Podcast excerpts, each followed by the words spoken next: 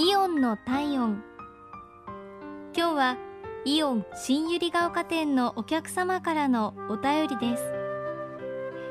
毎日のようにお買い物に行くイオンでずっと気になる店員さんがいました。その方は惣菜コーナーで商品の陳列をしたり生鮮コーナーで値札を貼ったり食品売り場のあらゆる場所でテキパキと仕事をされています。商品の整理整頓はもちろん探し物をしているお客さんがいないかどうかなど常に目を光らせているんです。そして先日その店員さんに広告に出ていたうなぎのかば焼きについて質問してみるとすぐにご案内します。人気なので急ぎましょう。そう言って小走りでかば焼きを確保してくれました。